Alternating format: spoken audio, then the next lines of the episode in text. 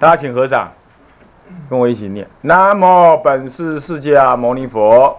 南无本师释迦牟尼佛。南无本师释迦牟尼佛。南无本师释迦牟尼佛。南无本师释迦牟尼佛。南无本师释迦牟尼佛。无上甚深微妙法，无上甚深微，百千万劫难遭遇。百千万劫难遭遇。我今见闻得受持，我今见闻得受持，愿解如来真实义。愿解如来真实义。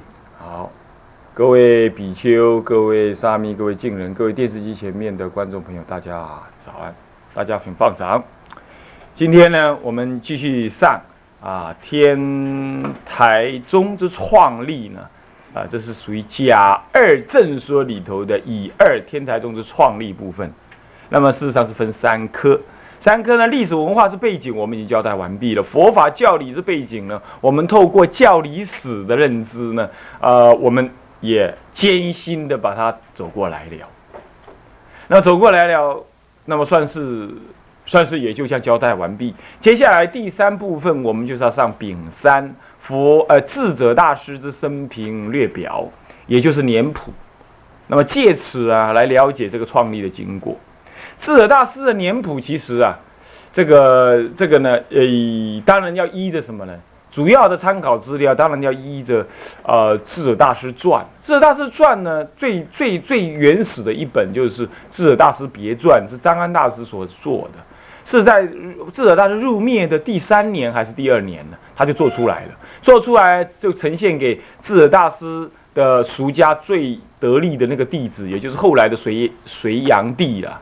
呃，晋王广这个人啊，这位这位老兄，这位老兄在历史上呢是一个很名声很不太好的，列被归纳为这个这个糟糕君主的一个人呢。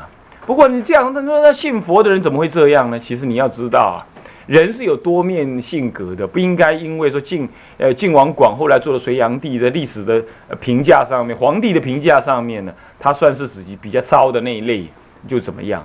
他的招并不是说杀了很多人，倒不是这样，就是说他用了太多钱，使国家有点这个民穷财匮，结果后来就怎么样？后来就让位给这个这个唐朝了，是这样子的。他还不是杀很多人，倒倒是他杀了不是死人是少的啊。虽然他也为了跟他父亲争夺呃地位呢，稍微有一点动作呢，在历史上的评价也不太好。不过我们暂时的为这位。也算是佛佛弟子啊，稍微稍微的呃遮丑一下，我们就不讲。那么呢，这位智者大师，这位智者大师的得力护法的存在呢，使得使得后来的我们很容易的能够看到有关于天台宗的一些文物，以及它流传这么久的强劲力量。其实它多少也帮了一些忙，比如说国清寺的建立呢，也是这样子的。但是不过不管怎么说了，《智者大师传》最早呢，也是因为有他的存在而立下的别传。谁写的？就是张安大师所写。那张安大师在国清寺，是国清寺后来是是智者大师临入灭前说要在那里建那个寺，那个寺呢建成国家就会清了，就当时南北朝呢分裂四百多年了，就全部什么统一了。那么呢，这个事情后来就事成国即清，事若建成国家就清，就叫国清。这个他在临入灭这么讲，结果他真的入灭的时候呢，据说那个隋炀帝呢，这个当时当了皇帝了啊，哭得很厉害啊，很痛，很痛哭流涕。那么呢，后来又真的就去盖了这个这国清寺。国清寺这么一盖好之后啊，那个。呃，张安大师就把记录了智者大师一生的重要的文献呐、书信往返呐，那么当然也写他的传记这样子。那么书信往返跟一些重要的天台中以智者大师为核心的这些这些动作、这些经历啊，就记录成为《国清百录》，就国清是一百一百种记录。简单讲就这样，《国清百录》。这里头也充分的展现了智者大师活生生的一个生命的一个历程，他的文件，他手边的文件，包括他手写的一些东东西啦，或者怎么样怎么样这样子啊。这那么因此这两样资料呢，应该算是第一手的对智者大师生平的第一手资料。尤其是《国情百录》呢，那更是什么呀？赤裸裸的展现他跟谁讲了话了，他到哪里去了，他这件事情怎么处理了，他更是赤裸裸这么这么展现着。不过呢，不过呢，还是嫌的太少就是了，还是嫌太少。那么呢，从这之后开始就有什么传呢？智者大师传出现。第一个传记就别传之后的第一个传记就是就是什么？就是道宣律师的什么呢？高僧传里头编在禅师那一类的什么智者大师传，在智者大师传里头呢，那个道宣律师啊，对智者大师的评价呀是无与伦比的高，里头出现好多次说啊。他的威德感召啊，竟是如此如此如此，这样这样这样这样的写法。你要知道，道宣律师是一个大律师、大历史学家，他写的高僧传写的人相当的多，他看的高僧的传记收集的资料也相当多。你再看他的感通传、感通记，你就可以更知道了。他在问天人的问题的时候呢？问天人的问题的时候，呃，你会充沛的理解到，这位律师一天到晚在外面玩，跟打听、打听、打听一些拜官野史，他的那个历史跟地理的那个常识啊，是超过我们一般所认知的，以为律师就是关在房间里头 K 书的这种形象。道玄律师啊。道玄律师的那个地理知识之丰富，历史知识丰富，而且他还是最可以说几乎我知道最早的乡野什么乡野调查的这个历史学者。你知道历史学者要做乡野调查，你知不知道？懂不懂这道理？就说你在考察一个历史，比如说呃延平郡王什么时候来的，你要去鹿耳门西那里去去问，去看看有没有什么古迹、大炮或怎么样，河南人怎么来？来统治台湾，你最起码要从河南人的总督府，在台南那一带，好，那那个什么平安安平那里，你去看看清楚，到底呢？他们真正当时跟跟郑成功干架的时候，打仗的时候怎么打法的？你要去看看那些大炮朝向哪个方向，对不对啊？那你要现场去看呢，你不光看光看文献呢，是吧？这件事情，道宣律师全干了，全干了。他远到什么四川呐，哪里呀？所以说他当律师，我们一般来总感觉研究戒律忙了个要死，一天到晚 K 书来不及了。他怎么有办法这么丰富的历史地理资料呢？他怎么有办法看这么多书呢？两种可能：第一，他有电脑辅助，那是不可能，对不对？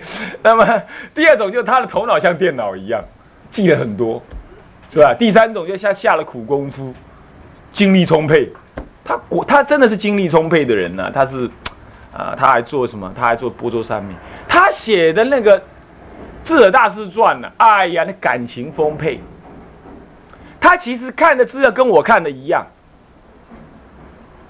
啊，如果我写成白话，或许能够写得像他那么好。但是写文言文我没办法。他写的文这文句真是美。其实他看的时候跟我完全一样，我知道他在写什么。但是呢，他把那些很多的资料呢前后互互换，把它写成一部小说，《智者大师传》，他把它写成一部小说。你这个生生花妙笔啊，这是第二个写《智者大师传》的人。那么就我所知，我孤陋寡闻呐，一直到了字盘，宋朝的字盘，哎，明朝还是宋朝？明朝字盘大师的时候呢，那么呢，再查一下，忘记了，明朝吧。呃，智盘大师呢，他是天台宗的传人，那他又写了什么《佛祖统计》？《佛祖统计》是指的从佛陀以下的一些跟天台宗有关的哦，或者是一些禅师的那些传记。那当然最后是写到天台宗，接到天台宗来，天台宗来当然就写到智者大师的传记，这样子。那么一比较了这几种、这三种人的传记之后，你就会发现呢，以。以后来的道宣律师的传记为最优美，那么精简的话是以智盘大师的最精简，华丽的话是以张安大师的最华丽，那么呢，第一首最可靠当然是张安大师的。然而他很多骈文，你知道南北朝时代用的是骈文，骈体文就是讲求文句的工整优美，是这样的。所以有很多冗长的句子没什么用处，都被删了，是这样子。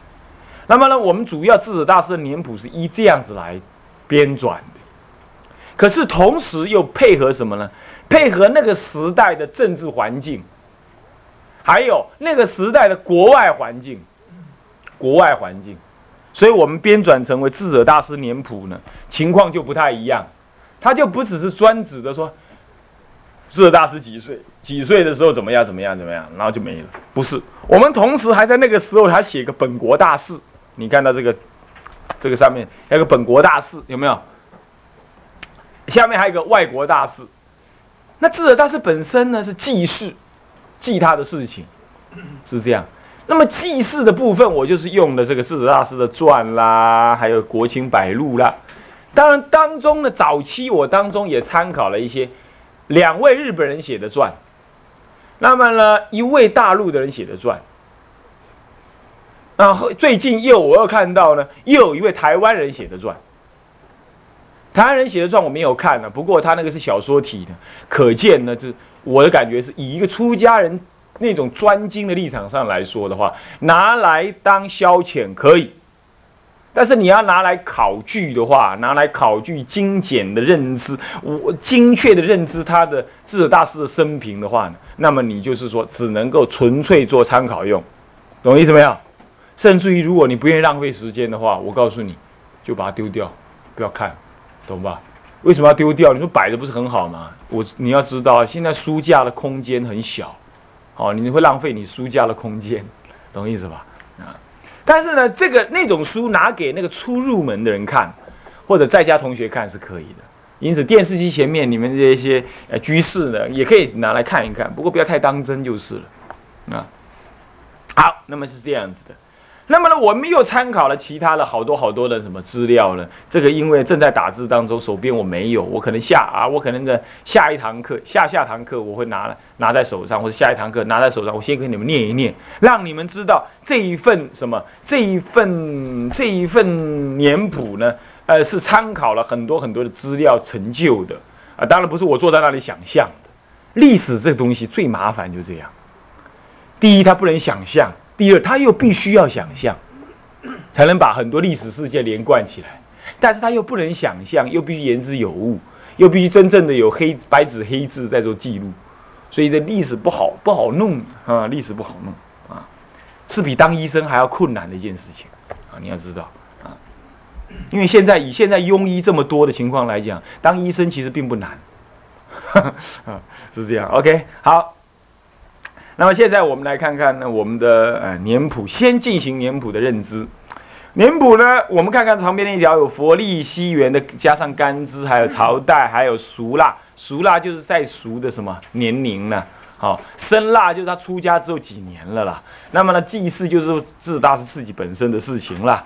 那么呢，本国大事就是在那一年或者那一年的前后年，前后年到底发生了什么事？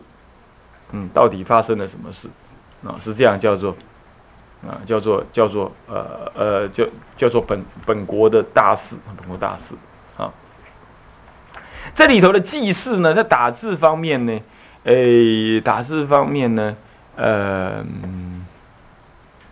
要稍微注意一下子，就是说，你看本国大事当中哈，第一栏哈。第一栏，你想想看，第一栏就是一岁的时候，他一岁的时候，本国大事一栏，我先教你们先注意一下符号。他打了个五五五百三十年，有没有看到？五百三年上面打的是三角形，有没有？黑色三角形其实不是，是大大的白色三角形。他可能目前暂时找不到用那个东西打。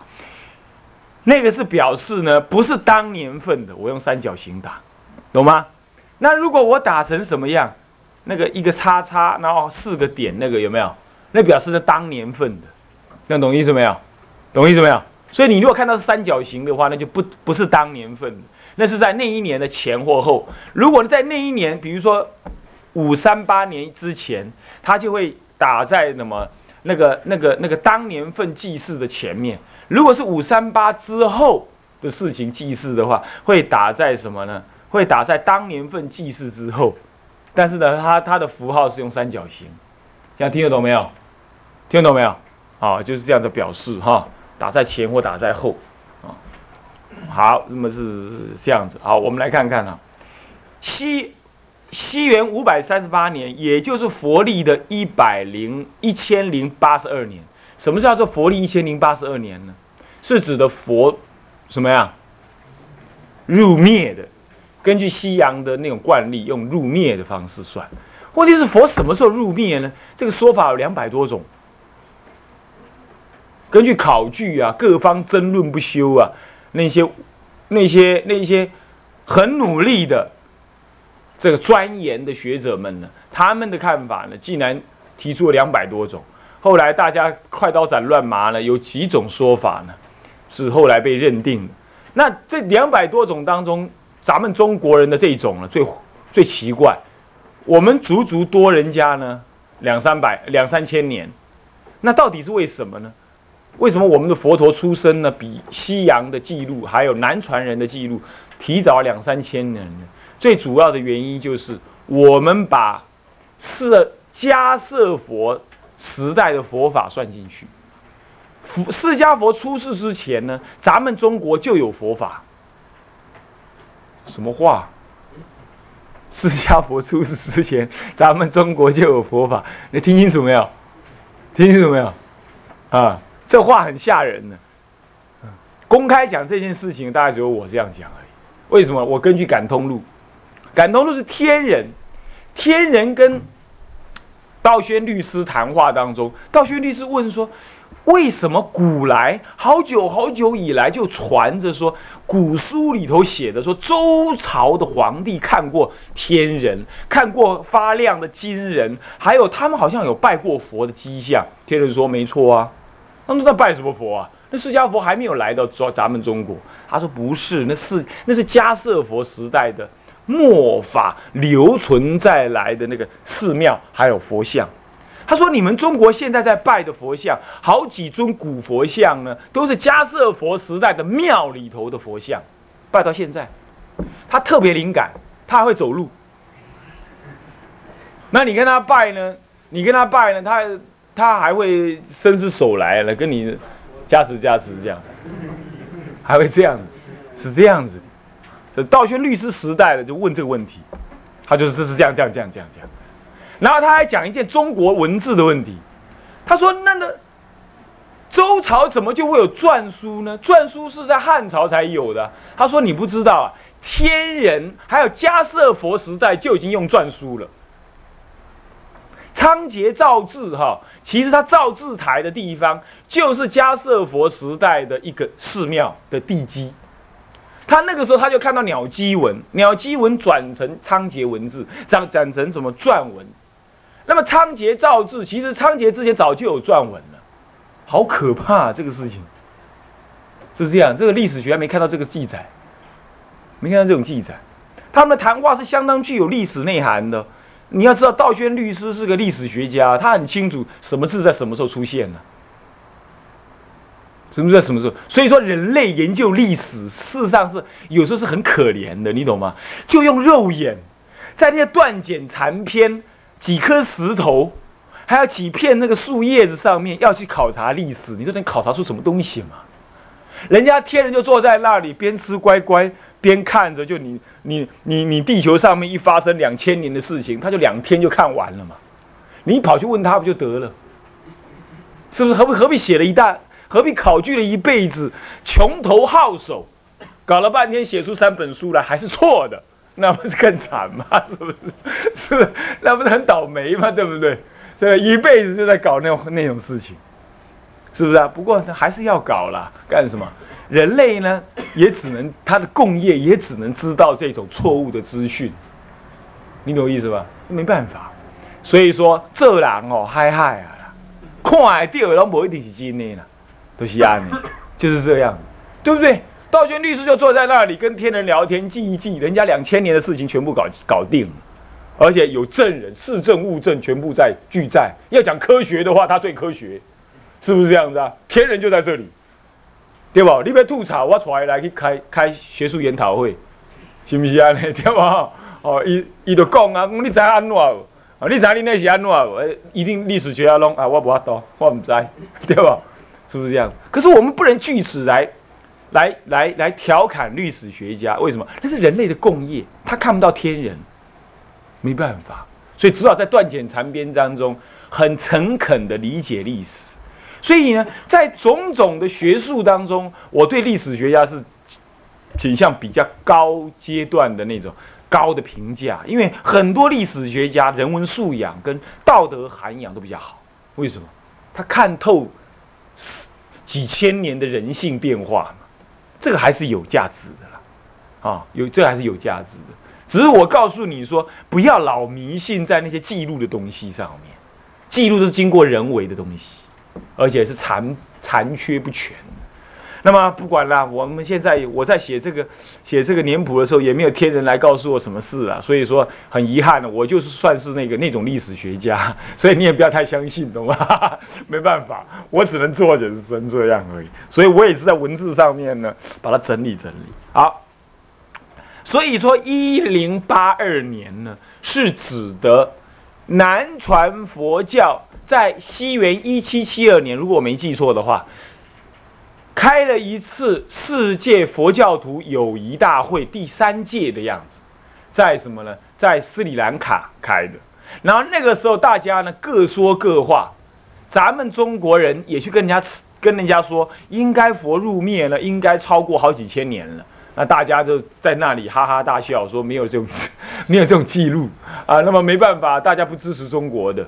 那么大家就谈来谈去呢，最后呢，最后就在斯里兰卡那地方接受斯里兰卡的记录方法，以认为佛入灭在西元前好像是五五三年的样子，还是几年？所以一加起来刚好是什么？一零八二年，五五三是不是加起来一零八二？五五四，五五四，五五四加五五四加五三八，是不是一零八二？是不是？是不是？就是佛入灭在西元前一零，呃五五四年，这这种计算法，懂吗？啊一零九二啊？嗯？那什么一零九二？三八五五，哦五五四，嗯，那这样是五四四，五四四，五四四，五对不起，五四四年，入灭在西元前五四四年。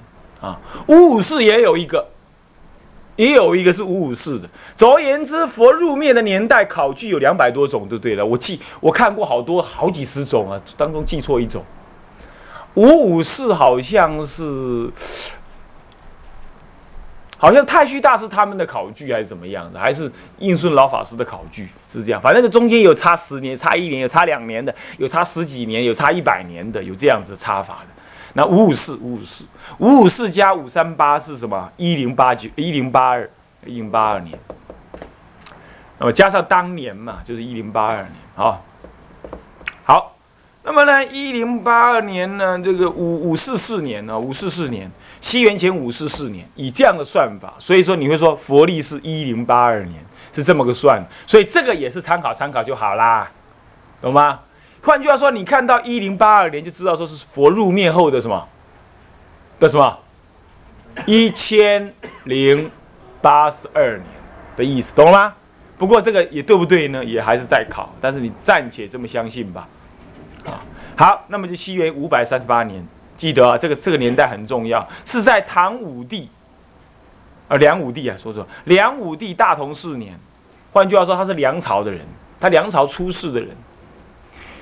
当时是什么？南北朝对峙当中的南朝是梁朝统一，北朝是什么？东魏跟西魏分裂的时代了。哇，这个大家历史上还记不记得？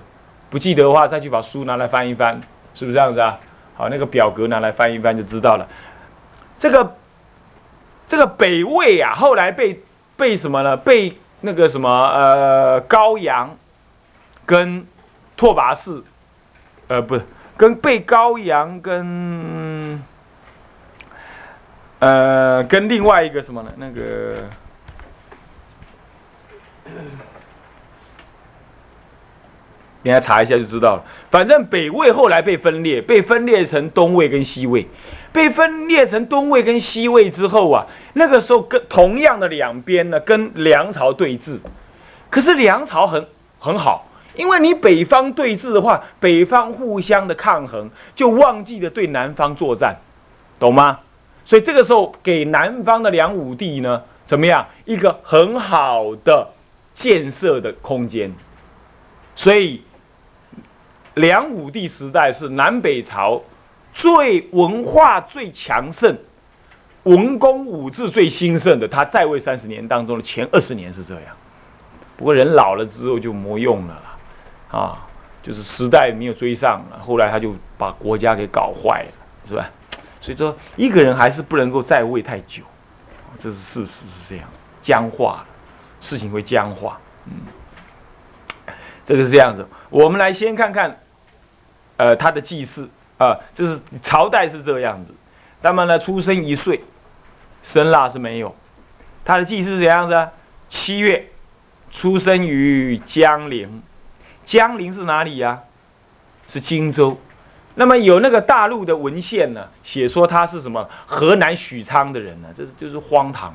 那是他的祖先是河南许昌，原籍颍川，河南许昌，有吗？人家那祖先在那里，你不能够说他是河南许昌人。他真正出生是出生在什么？江陵就荆州江陵的华容县，华容县很有名，对不对？是什么？三国时代那个什么，华容道，就是在那里。华容道不好走，是吧？当时那个地方哈，就华容道那里，就是华容县啊，就是今天的湖北监利县。这个湖北监利县，我用的是现在大陆的地名，现在大陆上就找得到这个地名。好，我不是用古地名啊，啊，我不是用古地名。然后呢？